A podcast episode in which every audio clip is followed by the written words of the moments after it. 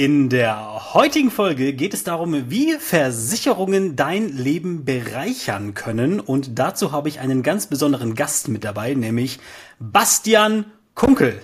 Viel Spaß!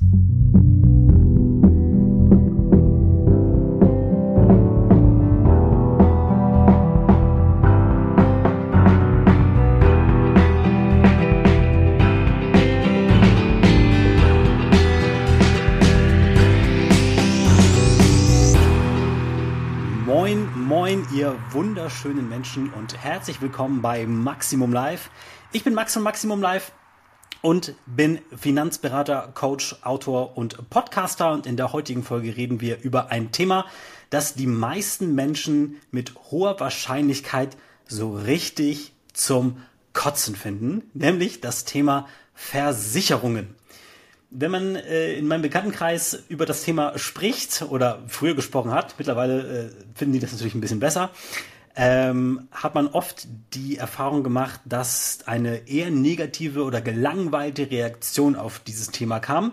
Und in der heutigen Folge möchte ich euch ein bisschen aufzeigen, warum das ein Thema ist, das man nicht außer Acht lassen sollte oder warum es sogar euer Leben ganz gehörig besser, komfortabler und besser machen kann. Und dazu habe ich mir diese Folge einen ganz besonderen Gast eingeladen. Nämlich, ihr kennt ihn möglicherweise von YouTube, TikTok, Instagram und wo er nicht noch überall ist. Nämlich Versicherungen mit Kopf. Bastian Kunkel. Hallo, lieber Bastian. Servus Maximilian. Schön, dass ich in deinem Podcast sein darf. Schön, dass du dabei, äh, schön, dass du ja gesagt hast. Ähm, die meisten Menschen, die sich mit dem Thema aktiv beschäftigen, die werden dich mit hoher Wahrscheinlichkeit kennen. Aber ich kann mir vorstellen, dass der eine oder andere Zuhörer oder Zuhörerin hier dabei ist, die noch nie was von dir gehört hat. Darum fände ich es total lieb, wenn du dich einmal ein bisschen vorstellen könntest. Wer bist du? Was machst du eigentlich? Und was qualifiziert dich eigentlich hier über dieses Thema zu sprechen?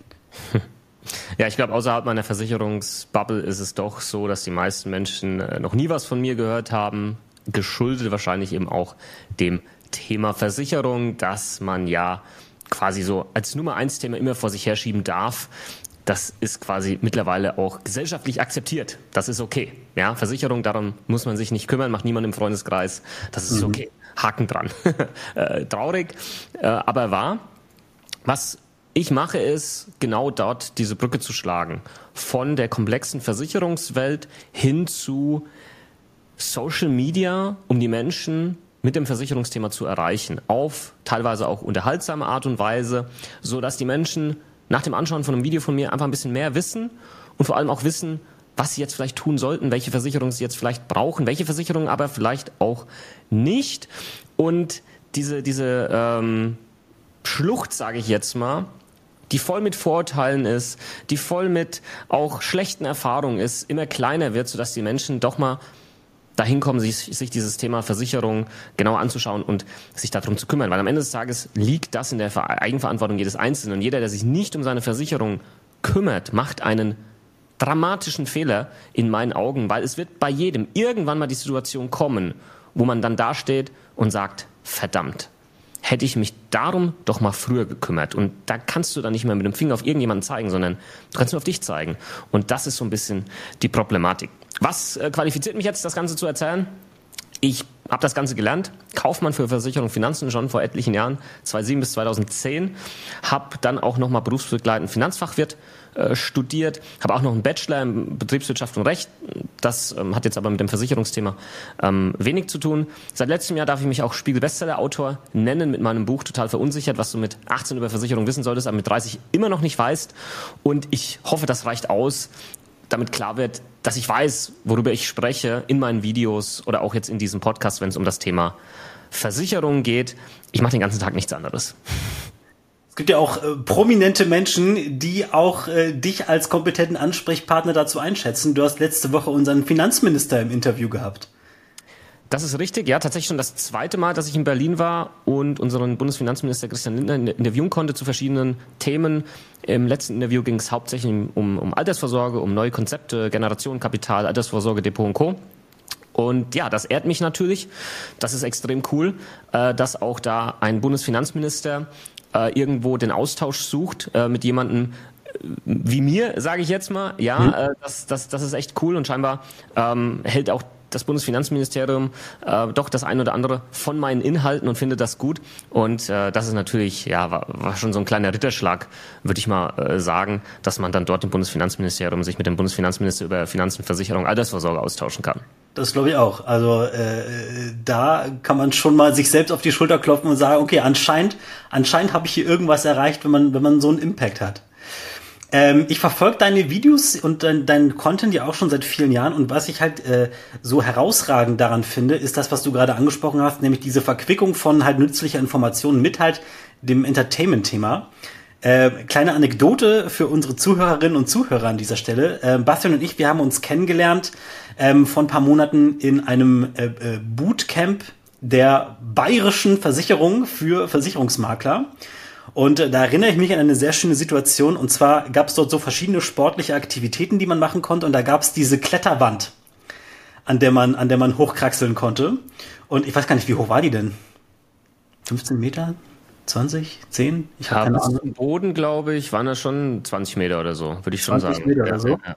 Und äh, da, hat der, da hat der Bastian gleich gesagt, oh, oh Max, äh, äh, film mich mal. Oh, da kann man ein super Video drüber machen, um den Leuten zu zeigen, was alles passieren kann. so. Und äh, ich weiß gar nicht, hast du, hast du daraus was gemacht? Äh, ich habe das Selfie von ganz oben auf alle Fälle verwertet. Stimmt. Das, ähm, das war richtig nice. Genau. okay. Ähm, jetzt, wo wir wissen, wer du bist, was du kannst, dann kommen wir doch mal zu der, zu der, zu der Hauptfrage heute. Warum zur Hölle sollte man sich mit diesem drögen, bürokratischen Thema beschäftigen? Und was für einen positiven Impact kann das auf das eigene Leben haben? Es ist eine große Frage, ich weiß, aber ich lasse dich einfach mal ein bisschen quatschen zu dem Thema. Warum sollte man sich mit Versicherungen beschäftigen? Das ist nicht nur eine wichtige Frage, das ist eine sehr sinnvolle Frage, weil im Fall der Fälle deine finanzielle Existenz davon abhängen kann. Und darüber wollen, glaube ich, zum einen viele Menschen gar nicht nachdenken. So dieses, ah, mir wird schon nichts passieren. Und wenn mir doch was passiert, dann wird irgendwoher irgendwie finanzielle Hilfe kommen. Vielleicht vom Staat oder sonst wo was. Aber man möchte gar nicht so tief einsteigen in dieses äh, Thema. Und das ist die große Gefahr. Wenn man das aber mal tut, dann wird man feststellen, ah, Moment mal, ich habe echt schon vielleicht eins, zwei, drei, vier krasse finanzielle, existenzielle Risiken, die mich treffen können in meinem Leben, die sollte ich absichern. Meine Arbeitskraft, mein Haus, meine Gesundheit, meine Kinder. Und dann wird einem klar, dass das vielleicht gar nicht mal so dumm ist, das zu tun. Wir müssen jetzt nicht über eine Handyversicherung reden, über eine Elektronikversicherung, eine Reisegepäckversicherung, eine Brillenversicherung. Sorry, das ist alles unterm Strich irrelevant, ja, ähm, im großen und Ganzen betrachtet. Es geht um die harten, krassen Risiken. Ja, oder was ist, wenn du jemand anderem durch einen dummen Unfall Schaden zufügst, einen Personenschaden, der plötzlich utopisch groß ist, ja? Stichwort Haftpflichtversicherung. Darum geht's. Und das hat dann, ich sage jetzt mal, zumindest dann nicht den negativen Einfluss auf dein Leben, wenn du wenn du dich nicht drum gekümmert hast. Und ich glaube, darum geht's am Ende des Tages. Ich habe ähm, oft schon gehört, ja, selbst wenn man das macht, die zahlen ja sowieso nicht. Mhm. Ist das so? Ja, Versicherungen zahlen eh nicht, ja. Ne? Das hat jeder schon mal gehört. Das glauben halt auch viele. Warum glauben das die Menschen? Das ist ganz logisch. Weil nur darüber berichtet wird. Es wird immer nur berichtet, wenn eine Versicherung nicht zahlt. Immer und immer und immer nur. Was sollen die Menschen anderes glauben, als das, was berichtet wird. Es wird ja nicht darüber berichtet, wenn ein Berufsunfähigkeitsversicherer gezahlt hat, was übrigens die Regel ist, wenn jemand berufsunfähig ist. Es wird nicht darüber berichtet, dass eine Wohngebäudeversicherung gezahlt hat nach einem Sturmschaden. Nein, es werden immer nur die Fälle rausgenommen, wo irgendwo eine Versicherung nicht geleistet hat und dann werden natürlich auch die schlechtesten Versicherungen und Tarife hergenommen, wo es dann irgendwo noch eine dumme Klausel gab, warum dann nicht geleistet wurde. Und das brennt sich natürlich in den Köpfen der Leute fest. Da kannst du den Leuten tatsächlich auch gar keinen Vorwurf machen. Den Vorwurf mache ich den Medien. Dem, den Vorwurf mache ich der Berichterstattung, die da in dem Fall nicht mehr objektiv ist, sondern stark subjektiv, ganz klar auf die negative Berichterstattung immer nur eingeht. Und das ist mitunter wahrscheinlich heute eines der größten Probleme, die wahrgenommene Realität und die tatsächliche Realität, was die Leistungsquote und die Leistungsbereitschaft von Versicherern angeht. Na gut, negative Schlagzeilen verkaufen sich besser, da hast du natürlich recht. Okay, mal angenommen, ich sag jetzt, ähm, okay, ich, ich, ich gebe dem Thema jetzt mal eine Chance. Ich befasse mich mal ein bisschen mit Versicherungen für mich, so weil der Satz von dir hat mich überzeugt. Ich äh, habe keinen Bock auf äh, potenziell finanzielle Existenz, geht kaputt. So. Äh, es gibt ja tausende von verschiedenen Versicherungen, so für alles Mögliche, was man abschließen kann. Du hast ja jetzt gerade schon ein paar Beispiele genannt. Was ist denn jetzt eigentlich wirklich wichtig? Also welche Versicherungen sind wirklich, wirklich wichtig? Generell für die meisten Menschen, ich weiß, pauschal ist immer schwierig beim Thema Versicherung, aber die meisten Menschen wirst du abholen mit den Themen Haftpflichtversicherung, private Haftpflichtversicherung, wenn du einer anderen Person Sachschaden, Personenschaden zufügst, das muss irgendwie gedeckt sein, kostet 50, 60 Euro im Jahr, müssen wir nicht drüber sprechen. Absoluter No-Brainer. Deine Arbeitskraft. Deine Arbeitskraft wird über dein Leben Millionen von Euro wert sein, wenn man das mal hochrechnet. Beim einen ein bisschen mehr, beim anderen ein bisschen weniger. Dein Auto kostet vielleicht 50.000 Euro, ja? Sag ich jetzt mal. Das ist Vollkasko versichert, bis unter das Dach. Deine Arbeitskraft nicht. Warum nicht? Die ist um Vielfaches Mehrwert und wenn die nicht mehr da ist, dann hast du ja gar keine Möglichkeit mehr, zum Beispiel Geld zu verdienen, um dir wieder ein neues Auto anzuschaffen, was möglich wäre, wenn du dein Auto irgendwo gegen die Wand setzt und dir hoffentlich nichts passiert ist. Aber andersrum, wenn deine Arbeitskraft weg ist, dann geht das alles nicht mehr. Also das muss Prio haben. Deine eigene Vollkaskoversicherung für deinen Körper, bevor eine Vollkaskoversicherung fürs Auto gemacht wird. Mal nur ein Beispiel. Mhm. Dann Thema Leute, die finanziell auf dich angewiesen sind. Kinder, Risikolebensversicherung. Ja, seit wir jetzt einen Sohn haben, haben wir das natürlich auch gemacht. Ganz klar. No, auch in meinen Augen hier absoluter No-Brainer. Dein Haus. Wenn du ein Haus hast, das ist wahrscheinlich das teuerste materielle Gut, was du jemals in deinem Leben besitzen wirst. Wieso ist das sprichwörtlich nicht bis unter das Dach versichert? Wieso haben so viele Menschen keine Elementarschadenversicherung abgeschlossen? Und dann haben wir diese Thematik im Ahrtal gehabt, wo so viele dann eben plötzlich keine Leistung bekommen haben, weil halt diese Elementarschadenversicherung gefehlt hat. Ja, aber die war nötig. Und darüber muss man sich Gedanken machen. Und dieser Versicherungsschutz muss einfach sitzen. Das okay, du hast jetzt, du hast jetzt mehrere genannt. Äh, lass uns die mal gerne einzeln durchgehen und dann ein bisschen, bisschen tiefer reinschauen, worauf man, worauf man da achten muss, was da so die wichtigsten, die wichtigsten äh, Faktoren sind, was das kostet auch, ne, ist ja auch für viele Menschen ein sehr wichtiger Faktor. Ich glaube, das erste, was du genannt hast, war die private Haftpflichtversicherung. Absoluter No-Brainer. Was genau, was genau bezahlt die und was genau bezahlt die nicht? So ganz grob. Ich weiß, das ist detailliert immer ein bisschen viel, aber für den Laien.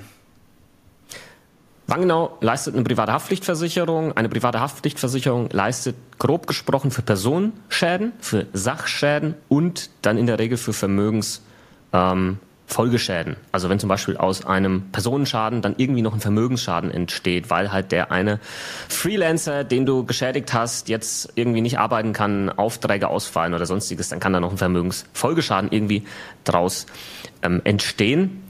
Und sowas kann jedem mal passieren. So ein Missgeschick. Davon, davor ist niemand geschützt.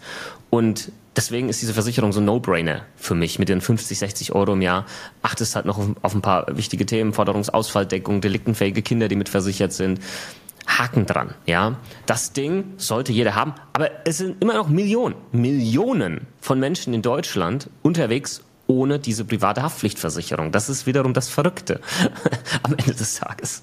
Es gibt ja dieses Gerücht, dass es eine Pflicht sei, die Haftpflicht zu haben. Darum heißt sie ja so. Wäre ja eigentlich sinnvoll, wenn dem so wäre. Kann, ist gar nicht so. Kann sich, glaube ich, jeder leisten, eine private Haftpflichtversicherung. Sprich, wenn die Pflicht wäre, das wäre wahrscheinlich gar nicht so äh, verkehrt, aber du kannst halt auf der anderen Seite nicht plötzlich jede Versicherung irgendwie Pflicht machen. Aber bei dieser Haftpflichtversicherung, bei der privaten, ich meine, bei der Kfz-Haftpflichtversicherung ist es ja so, dass die Pflicht ist. Ohne die kannst du gar kein Auto zulassen. Bei der privaten Haftpflichtversicherung wären bestimmt Ansätze da, Argumente da, wo man sagen kann, die sollte auch Pflicht werden, weil du ja dadurch jemand anderen, der geschädigt wird, finanziell schützt. Wenn derjenige keine Haftpflicht hat, für diesen Schaden nicht aufkommen kann aus eigener Tasche, dann hat die andere Person, die geschädigt wurde, halt ein Problem. Und deswegen könnte ich mir das schon äh, vorstellen. Aber es gibt eben diese gesetzliche Pflicht nicht, sondern die heißt halt Haftpflicht, weil es im Gesetz drin steht, ich glaube Paragraph 823 BGB, dass du haftbar gemacht werden kannst, wenn du einer anderen Person ähm, einen Schaden zufügst, ja. Und die Haftpflicht würde da genau dann in diese Lücke reingehen und würde diesen Schaden übernehmen, ja. Wäre vielleicht ein Thema für dein drittes Gespräch mit Lindner. ja, mal schauen. Ähm, äh, könnte ich vielleicht mal anbringen, ja. okay, äh, 50, 60 Euro im Jahr. Hast du gesagt, okay, das ist, das ist nicht viel. So. Äh, ist das äh, nur eine Person damit abgesichert oder auch die ganze Familie? Kommt, kommt immer drauf an. Lass es, lass es 70, 80 Euro in einem Familientarif sein. Ja, vielleicht in einem Top, Top, Top-Tarif sind es vielleicht 100 Euro, wo die ganze Family dann mit dabei ist. Also Vater, Mutter, Kind im Prinzip. Ähm, möglicherweise noch andere Personen, die, die im Haushalt leben. Genau. Aber daran darf es ähm, nicht scheitern. Also in dem Fall bei dieser Versicherung, die ja, ihre fünf Euro vielleicht teilweise im Monat äh, kostet, da lehne ich mich jetzt mal aus dem Fenster. Die kann und sollte sich jeder leisten. Okay. Haken dran ist, glaube ich, ist, glaube ich, check. Das zweite, was du genannt hattest gerade vorhin, das war dieses schöne Beispiel mit dem Auto und das Auto ist bis unter das Dach versichert, aber die Person, die das Auto fährt, ist nicht versichert. Arbeitskraft. Was verbirgt sich dahinter? Also, warum ist Arbeitskraftabsicherung so wichtig? Wir haben das Problem in Deutschland, dass viele Menschen glauben, dass wenn sie nicht mehr arbeiten können, aufgrund zum Beispiel einer Krankheit oder einem Unfall, wobei Krankheiten hier mit großem Abstand die Hauptursache sind, dass dann vom Staat was kommt. Stichwort Erwerbsminderungsrente. Was die Leute nicht auf dem Schirm haben, erstens sind die Voraussetzungen, die erfüllt sein müssen, dass du überhaupt eine Erwerbsminderungsrente bekommst, die sind utopisch krass, ja. Du darfst quasi nicht mehr in der Lage sein, null bis drei Stunden in irgendeinem dem Arbeitsmarkt zur Verfügung stehenden Beruf arbeiten zu können. In irgendeinem. Das hat nichts mit deinem bisherigen Beruf zu tun, in irgendeinem. Und da müsste eigentlich schon klar werden, wie krass diese Hürde ist. Und die wenigsten Menschen jemals selbst wenn sie ihr irgendwo eine Krankheit haben, einen Unfall hatten oder sonst was, diese Rente bekommen werden. Das ist Punkt Nummer eins. Punkt Nummer zwei. Schaut mal auf eure Renteninformation. Da steht drauf, wie hoch die volle Erwerbsminderungsrente wäre, wenn ihr die bekommen würdet. Und dann werdet ihr ganz schnell feststellen, davon kann kein Mensch leben. Geschweige denn den Lebensstandard halten, den du dir vielleicht bis heute aufgebaut hast. Sprich, davon abzuleiten ist, eine private Vorsorge zur Absicherung deiner Arbeitskraft ist einfach essentiell und alternativlos. Das heißt, du musst hier privat vorsorgen und das kann zum Beispiel in der Form einer Berufsunfähigkeitsversicherung ähm, möglich sein. Da könnten wir jetzt wahrscheinlich noch eine ganz eigene Folge aufnehmen, weil jetzt, ja. kommen natürlich die ganzen Einwände. Ja, aber guck mal, ich habe einen ungefährlichen Beruf. Was soll mir denn schon passieren? Da sind wir wieder beim Thema Krankheiten. Die meisten Berufsunfähigkeiten heute Knapp 80 Prozent entstehen durch Krankheiten, die jeden treffen können, in jedem Berufsbild, vollkommen egal. Und deshalb ist es so wichtig, seine Arbeitskraft in irgendeiner Form abzusichern. In meinen Augen, ja. Aber da muss man auch viel Aufklärungsarbeit noch leisten, weil genau hier kommen ja diese ganzen, ach, die leistet ja eh nicht, oder wenn dann nur nach zehn Jahren Gericht, äh, Gerichtsprozess und, und, und, was eben auch in der Realität nicht stimmt. Klar gibt's die Fälle. Aber es gibt eben auch Leistungsstudien, die genau das Gegenteil belegen, dass in 80 Prozent der Fälle ohne Probleme geleistet wird. Darüber berichtet aber niemand. Das interessiert niemand. Diese Good News juckt niemand. Da klickt niemand. Ja, das mhm. ist das äh, Problem. Aber Arbeitskraftabsicherung, das liegt in der Eigenverantwortung des Einzelnen, sich darum zu kümmern. Ich habe im Zuge der, der äh, Vorbereitung für die heutige Folge mir etwas besorgt. Das werden jetzt nur die Menschen sehen, die äh, Videoausschnitte aus äh, diesem Video sehen werden. Und zwar ist das hier ein echter Bescheid von der gesetzlichen Rentenversicherung äh, an, einen, an einen Bekannten. Und da möchte ich mir erstmal kurz die Zeit nehmen, um was vorzulesen, was in diesem Bescheid drin steht. Bescheid auf den Antrag vom 22.02.2018. Sehr geehrter Herr, Ihrem Antrag auf Rente wegen verminderter Erwerbsfähigkeit kann nicht entsprochen werden. Begründung. Sie sind weder teilweise noch voll erwerbsgemindert. Ihr Leistungsvermögen ist zwar aufgrund der folgenden gesundheitlichen Erkrankungen herabgesetzt, Doppelpunkt, jetzt kommt eine Aufzählung, durch Ersatzprothese versorgter Aortenklappenfehler, Klammer auf, künstliche Herzklappe, Klammer zu, durch Bypass versorgte koronare Herzerkrankung, medikamentös äh, hoch, äh, medikamentös gut eingestellter Bluthochdruck, depressive Verstimmung mit Angststörungen, Herzrhythmusstörungen, Rückenbeschwerden wegen Bandscheibenschäden. Jedoch sind sie mit der ihnen verbliebenen Leistungsfähigkeit immer noch in der Lage, mindestens sechs Stunden täglich unter den üblichen Bedingungen des allgemeinen Arbeitsmarktes erwerbstätig zu sein. Herzlichen Glückwunsch. Da ist also ein Mensch, kaputtes Herz, kaputter Rücken, kaputte Psyche, kaputte Blutdruck und was war es noch? Irgendwas noch. Der sagt, ich kann nicht mehr arbeiten, bitte bekomme ich ein bisschen Geld, lieber Staat. Und der Staat sagt, ne, Sorry. So, und das sind tragische Schicksale teilweise, die, die bei sowas auftreten können, wie ich mitbekommen habe. Von daher, ja, stimme ich vollkommen zu. Das ist, glaube ich, eine der wichtigsten Sachen, die man so abschließen kann. 100 Prozent. Und ich habe halt, oder du auch, wir haben halt immer die Problematik, dass wir Ahnung haben von der Thematik, aber die Leute uns dennoch immer vorwerfen, dass wir das ja alles nur sagen, dass wir am Ende halt eine Versicherung verkaufen. Ja, weil das wiederum andere halt sagen, ja, hör nicht auf den Versicherungsmakler. Ja, der will dir nur ein Produkt verkaufen. Und dann, dann stehst du wieder da, hast einen verunsicherten Kunden. Und was macht der Deutsche, wenn er verunsichert ist? Er macht nichts. Ja, er macht einfach erstmal nichts. Bevor ich was Falsches mache, mache ich nichts. Das ist typisch deutsch. Und das ist ein Riesenproblem.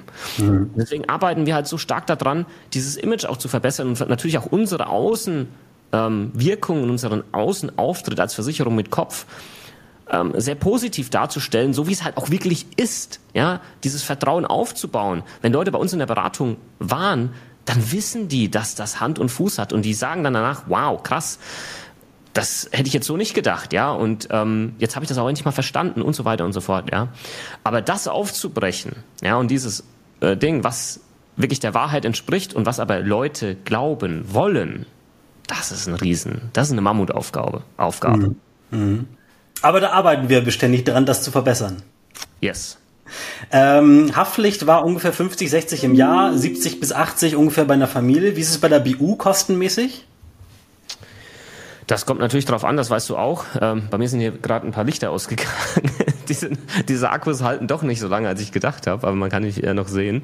Ähm, das kommt natürlich immer darauf an, aufs Alter, auf den Gesundheitszustand, auf die Höhe der äh, Berufsunfähigkeitsrente, die man absichern äh, möchte. Da sind wir irgendwo zwischen 50 und, keine Ahnung, 250 Euro unterwegs. Ähm, da jetzt irgendeine Zahl zu nennen, ist schwierig, aber man sollte sich natürlich mal damit auseinandersetzen und sollte dann auch bewerten, natürlich, was du bekommst. Ja, viele schließen es nicht ab, weil sie sagen, das ist zu teuer.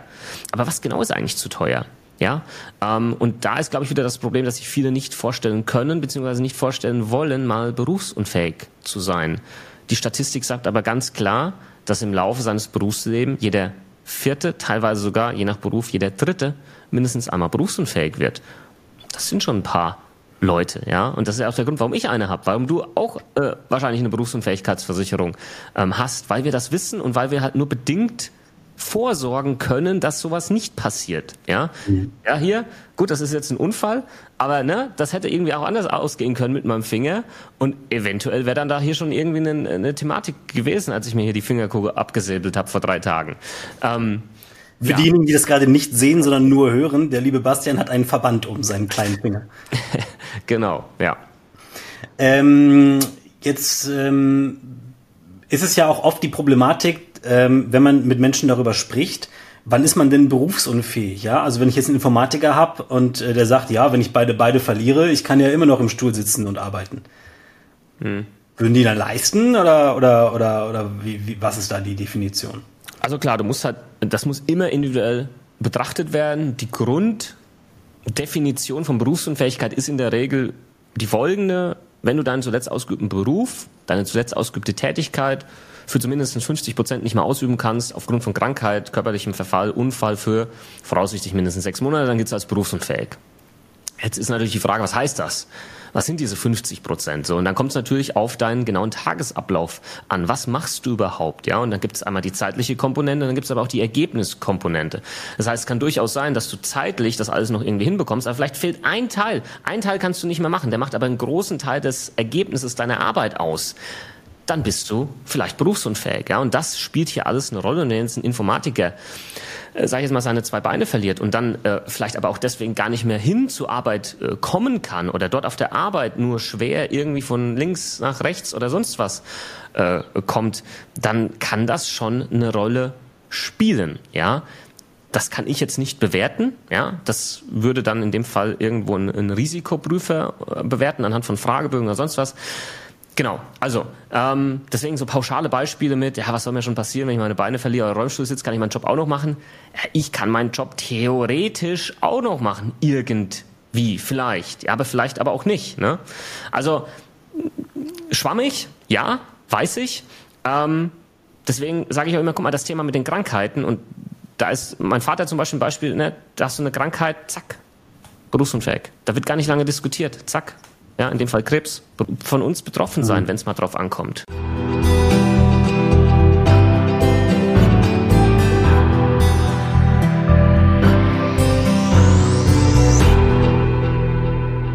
Und da hat der Amazon-Lieferant äh, geklingelt. Tja, das ist live, meine Damen und Herren, das kann passieren. Äh, Berufsunfähigkeitsversicherung sind wir stehen geblieben. Ja, also kann man zusammenfassen, glaube ich, dürfen hoffentlich alle verstanden haben, ist super, super, super wichtig. Ja, kosten, kosten ein paar Mark im Monat, aber äh, ich glaube, wenn man jetzt da äh, drauf verzichtet, weil es einem zu teuer ist, dann ist an der falschen Stelle gespart. Denke auch, denke auch. Aber da braucht es dann aber auch tatsächlich das richtige Versicherungsmindset, um diese Thematik verstehen zu wollen. Hm. Klingt ein bisschen kompliziert, aber, aber genau so ist es. Und äh, ja, Versicherung mit Kopf, ja, da sind wir wieder beim, beim Namen. Okay, du hattest von vier Versicherungen genannt, zwei haben wir durch, zwei to go. Ich glaube, das dritte, was du genannt hattest, war das Thema ähm, Risikolebensabsicherung. Was ist das denn jetzt nun wieder? Ja, Risikolebensversicherung kann man eigentlich ganz schnell und kurz erklären. Die Versicherung ist dann wichtig, wenn jetzt zum Beispiel in, in meinem, in unserem Fall, mir was passiert, ich morgen nicht mehr da bin, dann darf mein Hinterbliebenen, in dem Fall meiner Frau, meinem Sohn, kann finanzieller Schaden entstehen. Es wird ja weiterhin irgendwelche Verpflichtungen geben, äh, finanzielle äh, Verbindlichkeiten oder sonstiges und das wird damit quasi abgedeckt und auch zum Beispiel die, die Ausbildung dann jetzt in dem Fall äh, von meinem Sohn, dass da äh, es nie, sag ich mal, vom Geld her problematisch wird. Dafür ist die gedacht das heißt, immer in dem Moment, wo andere Menschen finanziell von dir abhängig sind, sollte das Thema Risikolebensversicherung eine Rolle spielen. Viele ähm, schließen die ab, wenn dann das Haus finanziert wurde. Die Bank will sowas natürlich haben als Absicherung. Und ähm, in so einem Fall ist eine Risikolebensversicherung ähm, sinnvoll. Da gibt's auch nicht viel äh, Klauseln oder so, sage ich jetzt mal. Wenn du halt tot bist, dann leiste die. Tod ist ähm, ziemlich klar definiert, ja. Ist relativ klar definiert. Gut, bei so Sachen wie vielleicht äh, Selbstmord oder irgendwie geflunkert bei den ähm, Gesundheitsangaben, dann kann es noch mal ein bisschen kritisch werden. Ähm, aber ja, ansonsten relativ wenig komplexes Produkt. Mhm. Okay, gut. Da gibt es, glaube ich, auch nicht viele Fragen. Das ist, glaube ich, ziemlich klar. Ne? Wenn man Hinterbliebene hat, hm. Ähm, muss ja nicht mal die Kinder sein, ne? reicht auch, wenn, ja. man verheiratet ist. Ja. Dann ist es super wichtig. Ja, und das letzte, was wir von hatten, war das Thema Haus. Genau. Auch hier, also wir haben jetzt kein Haus, aber ich bin in einem Haus aufgewachsen, ähm, weiß natürlich, äh, wie das ist und äh, habe das damals auch als Kind immer, immer mitbekommen. Ja, Wohngebäudeversicherung, Elementarschadenversicherung. Punkt. Da darf man nicht sparen. Wir, wir sollten uns mittlerweile alle im Klaren darüber sein in Deutschland, dass es jetzt keine Risikogebiete per se mehr gibt, dass nur dort irgendwas passiert, was Naturkatastrophen angeht, sondern dass das komplett random ist, wie man es auf Englisch sagt, komplett zufällig, willkürlich ist und du, egal wo du wohnst und wenn deine, ich sag jetzt mal, Zürszone, so heißt das, so wird das eingestuft, noch niedrig ist oder so, heißt das nicht, dass ich jetzt keine Elementarschadenversicherung zusätzlich abschließen würde zur Wohngebäudeversicherung. Das würde ich immer mit dazu machen. Es gehört mit dazu und es sollte eigentlich, auch wenn das jetzt ein bisschen teurer ist, immer noch in einem sehr gesunden Verhältnis zu dem stehen, was dein Haus wert ist. Ja, also immer bis und das Dach versichern dein Haus. So sollte man sich das vielleicht merken. Check. Also, dann fassen wir mal zusammen.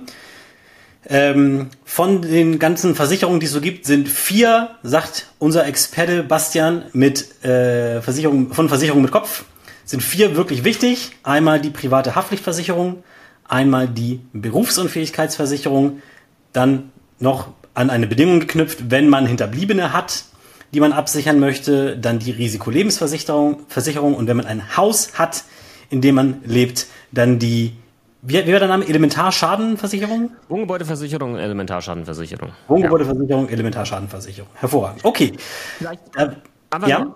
angeknüpft, das muss ich jetzt sagen, sonst kriege ich einen Shitstorm. Ja, natürlich gibt es noch 15 weitere Versicherungen, ja, die man irgendwie irgendwo erwähnen kann, die irgendwo irgendwie individuell Sinn machen. Ja, eine private Unfallversicherung, eine Hausratversicherung, für den einen oder anderen eine Zahnzusatzversicherung, eine Altersvorsorge über eine clevere ETF-Rentenversicherung und und und. Alles klar, alles logisch, ja.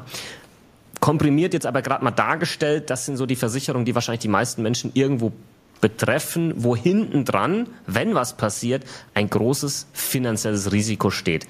Das war meine Intention und mein Ansatz, deswegen jetzt genau die vier in dieser Auswahl. Man muss es aber immer individuell betrachten. Das ist super wichtig und das war mir jetzt entsprechend auch wichtig, dass ich das anfüge. Sehr guter Disclaimer. ähm, okay, so, damit haben wir jetzt schon mal einen äh, Überblick darüber, ähm, was für Versicherungen man auf jeden Fall haben sollte. Wenn wir jetzt sagen, okay, wir wollen uns jetzt diese Versicherung auch anschaffen, so, dann wäre jetzt die Folgefrage, woher bekomme ich diese Versicherung denn jetzt? Da gibt's ja, da gibt's ja viele, viele verschiedene Möglichkeiten äh, Online-Portale diverse, hier, äh, wie heißen sie, Check24, Cosmos Direct, wie sie alle heißen, ist es natürlich keine Werbung. Ähm, es gibt, es gibt Makler, es gibt äh, Finanzdienstleister, Vertriebe, es gibt die Hausbank, die private, ja. Also, ähm, was würdest du sagen, ähm, wäre so der, ja, gibt es überhaupt einen besten Weg? Und wenn ja, welcher ist das? Nee, glaube ich nicht, dass es den gibt. Es gibt bessere Wege und es gibt schlechtere Wege. Die, das würde ich schon sagen. Am Ende des Tages solltest du das bei jemandem machen, mit jemandem machen, dem du vertraust. Das ist ganz wichtig, wo du überzeugt bist, diese Person oder von mir aus auch das Online-Portal hat Kompetenz und kann dir wirklich den Versicherungsschutz besorgen, den du individuell benötigst. Das sollte immer die Prämisse sein. Alles andere ist Käse. Und jetzt zum Beispiel herzugehen und sagen, nee, ich mache das online, weil das ist günstiger, äh, wobei ich eher sagen würde, das ist billiger, weil es gibt einen Unterschied zwischen günstig und billig. Und äh, ich äh, spare mir quasi die Provision für den Versicherungsmakler, wie wir es zum Beispiel sind, und schlag dem Ganzen ein Schnippchen, indem ich das online mache über irgendein Online-Portal. Äh, das ist halt ein Trugschluss, ja, weil du wirst natürlich auch eine Provision zahlen am Ende des Tages halt an das Online-Portal, äh, die in der Regel auch Versicherungsmakler sind, also den gleichen rechtlichen Status haben wie wir. Mit dem großen Unterschied, dass du das Ganze irgendwie selbst machst, dich durchklickst in der Hoffnung, dass du alles richtig angeklickt hast, in der Hoffnung, dass du nichts übersehen hast. Und hier ist das große Problem. Du weißt nicht, was du nicht weißt als Versicherungsleihe. Du kannst niemals bewerten, ob du jetzt an alles gedacht hast. Da kannst du dich auf den Kopf stellen. Das ist, wird dir niemals möglich sein. Genauso wenig wie ich meine Steuererklärung und was ich alles beachten muss, selbst bewerten kann oder bewerten kann, was es jetzt mit meiner Gesundheit auf sich hat oder wie und wann jetzt dieser Finger gut zusammenwächst oder, oder nicht. Keine Ahnung, ja. Das weiß ich nicht. Und ich muss schon irgendwo diese Demut haben, dass mir das klar ist. Und dann hole ich mir, sorry, verdammt nochmal den Profi dazu, weil es hier verdammt nochmal um eine wichtige Sache geht. Aber viele Menschen wollen das nicht. Viele Menschen wollen wieder glauben, nein, der Versicherungsvermittler zieht mich über den Tisch, ich mache das online, das ist alles irgendwie günstiger und besser und billiger und besser oder vielleicht halt doch nicht. So, wie viele Leute uns dann schreiben, ey, ich habe das irgendwie online gemacht, habe jetzt festgestellt, äh, das ist doch nicht so geil und da sind die gar nicht drauf eingegangen und das fehlt ach, ich habe ich aufgehört zu zählen irgendwann mal. Und das sollte einem halt klar sein. Dir muss klar sein, was du bekommst, wenn du den einen oder den anderen Weg wählst. Das muss einem klar sein. Und hey, du kannst das alles online machen. Mach das, überhaupt kein Thema. Sei dir aber der Risiken bewusst, die damit einhergehen, die natürlich in dem Moment, wo du das abschließt, nicht offensichtlich sind. Das kommt meistens erst im Leistungsfall. Und das sollte den Leuten halt klar sein, ähm, wenn sie sich entscheiden, welchen Weg sie hier gehen möchten.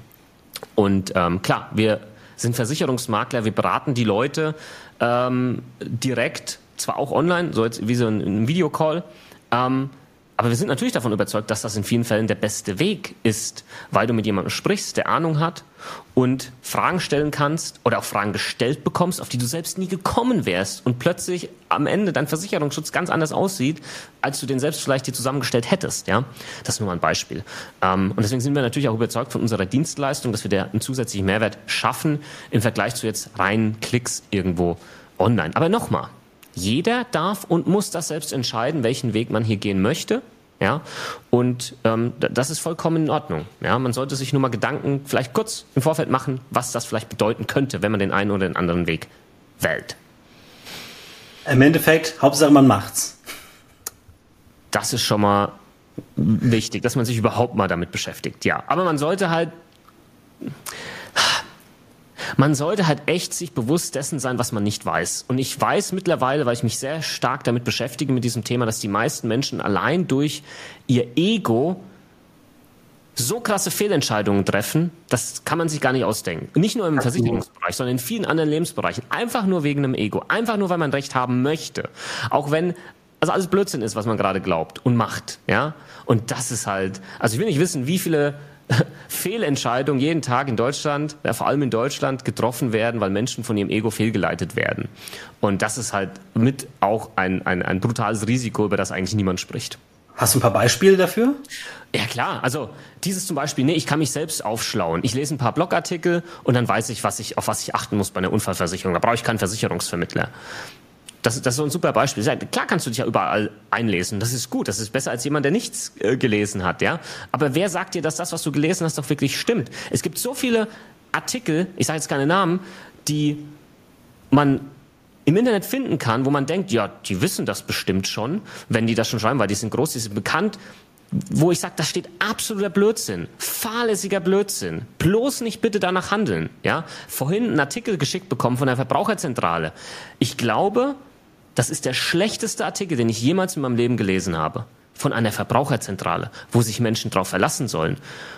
Wenn, wenn wir sowas schreiben würden auf unserer Webseite, dann bin ich mir relativ sicher, dass wir nächste Woche irgendwo eine Klageschrift oder irgendwas äh, geschickt bekommen würden. Wahnsinn.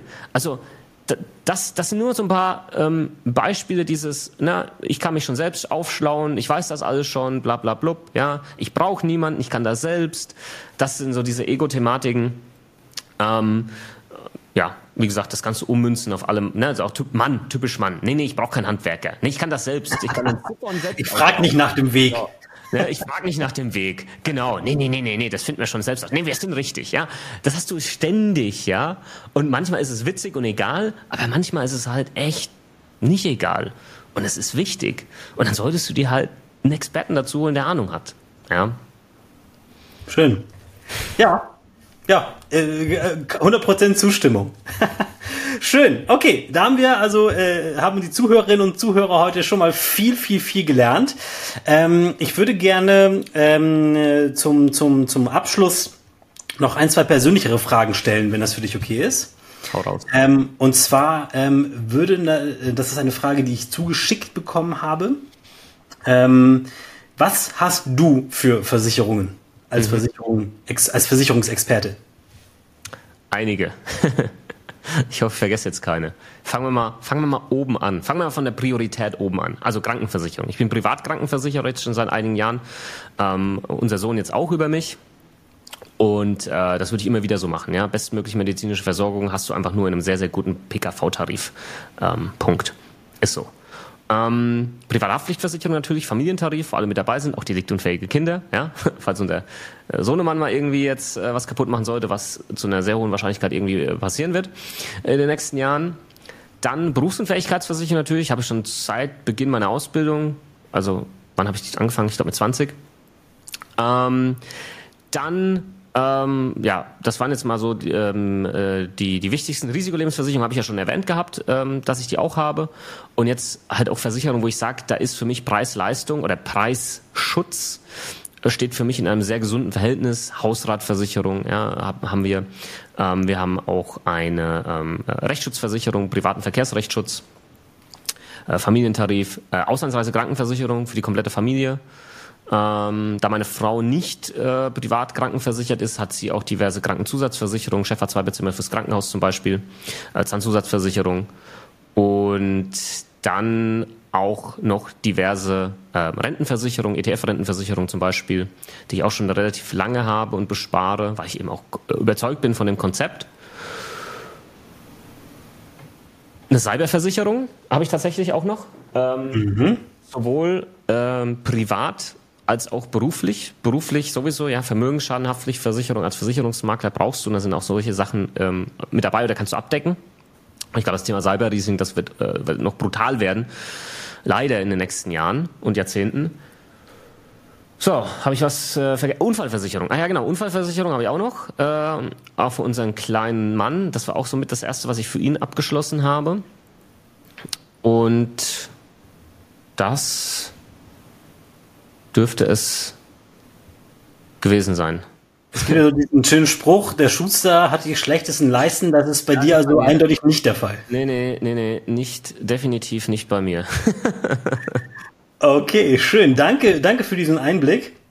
So, und äh, die, eine zweite Zuschauerfrage, die gekommen ist, ist, ähm, was hast du in deiner persönlichen Versicherungsgeschichte für Fehler gemacht, falls du mhm. Fehler gemacht hast? Mhm. Und würdest du die mit uns teilen? Und was, was können, können wir oder können unsere Zuschauerinnen äh, und Zuschauer daraus lernen? Ich muss ganz ehrlich sagen, so viele Fehler habe ich, glaube ich, nicht gemacht. Zumindest fällt mir jetzt kein großer ein, was gut ist. ähm, da ich halt schon mit, mit 20, Anfang 20 in diese Branche reingerutscht bin und natürlich auch immer viel Wissen aufgesaugt habe und natürlich auch geguckt habe, dass ich das für mich selbst anwende, gab es da jetzt nicht so viel. Ähm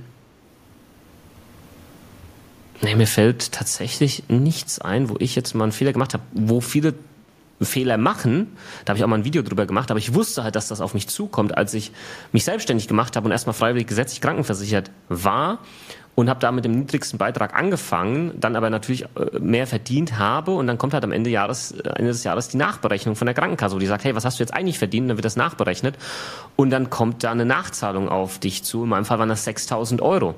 Das haben viele nicht auf dem Schirm. Die denken, die geben da irgendwas an bei der Krankenkasse und zahlen da den niedrigsten Beitrag und dann verdienen die halt äh, utopisch viel Geld und ne, dann war's das.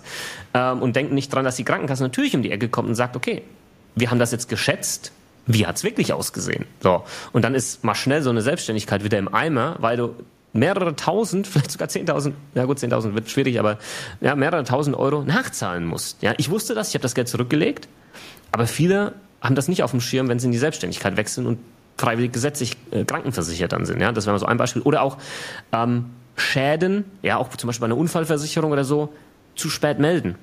Du hast eine Pflicht als Versicherungsnehmer. Du hast Rechte und Pflichten. Und eine der Pflichten ist, einen Schaden, in der Regel äh, steht das so drin, ähm, wie steht das drin, schnellstmöglich zu melden oder innerhalb von zwei Werktagen oder Zeit, keine Ahnung, ne? irgendwie so steht es drin. Und das heißt halt nicht vier Monate später, ja, sondern zeitnah. ja, solche, solche Geschichten. Ich habe gerade, äh, während du die Frage beantwortet hast, drüber nachgedacht, was ich für Fehler gemacht habe bisher. Und da ist mir tatsächlich ein großer eingefallen. Ich glaube, der, der kann auch nochmal zu, zu Protokoll gegeben werden. Und zwar war ich 19 Jahre alt und habe gerade mein Studium begonnen. Und dann habe ich den, den Anruf von meiner Hausbank, von der Hamburger Sparkasse bekommen. Ja, hallo Herr Arnschenk, äh, Sie haben jetzt Ihr Studium angefangen, äh, da sollten wir uns mal treffen und mal über Ihr Konto sprechen. So, der Klassiker. Und äh, ich bin dann natürlich äh, dahin gegangen, in der Erwartung, über mein Konto zu sprechen und bin wieder rausgelaufen aus diesem Gespräch mit einer Risikolebensversicherung mit angeschlossener Berufsunfähigkeitszusatzversicherung. So, ähm, man kann ja auch im Versicherungsbereich verschiedene Versicherungen kombinieren miteinander. Und in meinem Fall war es eine Risikolebensversicherung, um meine Hinterbliebenen abzusichern. Sehr sinnvoll für einen 19-Jährigen. Ähm, mit einer Berufsunfähigkeitsversicherung angeschlossen, mit einer Berufsunfähigkeitsrente von 400 Euro monatlich, mit einer Laufzeit von neun Jahren, mit einem Monatsbeitrag von nur gerade mal äh, 60 Euro. Wow. Und äh, ich bin rausgegangen aus dieser Bank mit dieser unterschriebenen Versicherung und ich habe mich richtig erwachsen gefühlt. ich dachte so, boah, bin ich verantwortungsbewusst. Ich habe keine Hinterbliebenen, da habe ich meine Schwester angegeben, bin gleich zu meiner Schwester gerannt und habe gesagt, hey Schwester, wenn ich sterben sollte innerhalb der nächsten neun Jahre, dann bekommst du 40.000 Euro. Und sie so, wirklich? Interessant, ja. Und ich dachte, boah, geil. Und wenn ich jetzt irgendwie berufsunfähig werden sollte und nicht mehr studieren kann, ja, dann bekomme ich sogar ein paar hundert Euro monatlich von denen. Das ist ja total geil. Mhm. Herr Kunkel, welchen Fehler habe ich gemacht? Ja, ich habe irgendwann aufgehört zu zählen. viele. Sehr viele. Ja. Ja, also, also das war natürlich eine völlige Fehlberatung, die ich da bekommen ja, habe. Ja, also katastrophal. Das ist leider, ich würde jetzt gerne sagen, das war halt ein Ding in der Vergangenheit, das wird so gemacht, äh, aber das, das wäre falsch. Und leider sind immer wieder Banken diejenigen, die, die so komische Sachen beraten und verkaufen. Äh, Banken sollen Banksachen äh, machen, ja, und halt nicht plötzlich irgendwie so Versicherungen, aber das wird jetzt auch immer wieder mehr, weil das klassische Bankgeschäftsmodell halt nicht so nicht mehr so funktioniert äh, aufgrund der Neobanken und alles. Ja, ähm, das Filialsystem ist teuer, jetzt müssen die irgendwie wieder die Kohle rein bringen und jetzt sind Versicherungen plötzlich wieder im Fokus. Aber ich finde das, ich finde das nicht geil. Ja, und was du da bekommen hast, das ist ja, also das, äh, also sowas von für die Tonne. Allein die Laufzeit, BU-Rente zu niedrig, Laufzeit zu kurz, Risikolebensversicherung kompletter Blödsinn, weil das Risiko war überhaupt nicht da in deiner Situation und dann auch noch 60 Euro dafür. Also äh, utopisch hoher Beitrag. Ähm, krass, echt krass. okay, Basti, ich würde gerne noch eine Stunde mit dir quatschen. Aber unsere Zeit nähert sich dem Ende entgegen. Ähm, hast du noch so einen finalen Tipp, wo du sagst, boah, Leute, wenn ihr mhm. eine Info nur mitnehmt von diesem Podcast, dann ist es der, die folgende. Ich habe zwei. Zwei, heraus damit. Nummer eins, kauft mein Buch. Da steht alles drin. 15 Euro. Ihr werdet Pack auch den Link äh, zum Buch in die, in die äh, Videobeschreibung, sage ich schon, in die äh, Podcast, den Text da, ihr wisst, was ich meine. Ich werde mit dem Buch nicht reich. Darum ging es mir auch nicht. Mir geht es darum, das Versicherungswissen so mal in einer, einem Buch darzustellen, dass Leute wirklich danach sagen, yo, krass, jetzt weiß ich das endlich mal. Und irgendwann mal, so vielleicht in fünf, in zehn, 15 Jahren sagen werden, scheiße, zum Glück habe ich damals dieses Buch gelesen und habe dann gehandelt. Ja, und das ist eigentlich auch mein zweiter Tipp. Das Thema Versicherung wird dich irgendwann einholen. Und meistens dann wenn das Kind schon in den Brunnen gefallen ist. Lass es nicht so weit kommen. Schieb das Thema nicht weiter vor dir her.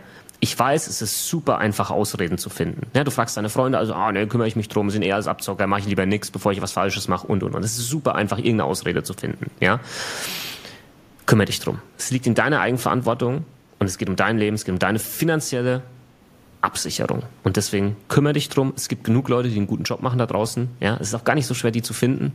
Und mit denen kannst du dieses Thema zusammen angehen. Ja, das solltest du mitnehmen aus dieser Podcast-Folge und ähm, diese Eigenverantwortung, denn genau das ist es, auch annehmen. Perfekter Abschluss. Wenn ihr mehr von äh, Bastian mitbekommen wollt, von seinem Wissen profitieren wollt, dann findet ihr ihn, ich glaube, überall, was Social Media angeht, oder? Gibt es irgendwas, wo du nicht bist? Nee. er ist überall. Kapier ich nicht. ne? YouTube, TikTok, Instagram, überall. Versicherungen mit Kopf. Dort findet ihr ihn. Ich danke dir sehr ähm, für deine Zeit. Ich danke dir sehr für deinen Input, für dein Wissen, für deine Anekdoten. Ja, und ich würde sagen, ich freue mich schon aufs nächste Mal. Schön, dass ich dabei sein durfte. Ich hoffe, ich konnte einige Impulse setzen. Ich wünsche dir weiterhin alles Gute, deinen Zuhörern und Zuhörern natürlich auch. Und bis zum nächsten Mal, lieber Max. Ciao. Ciao.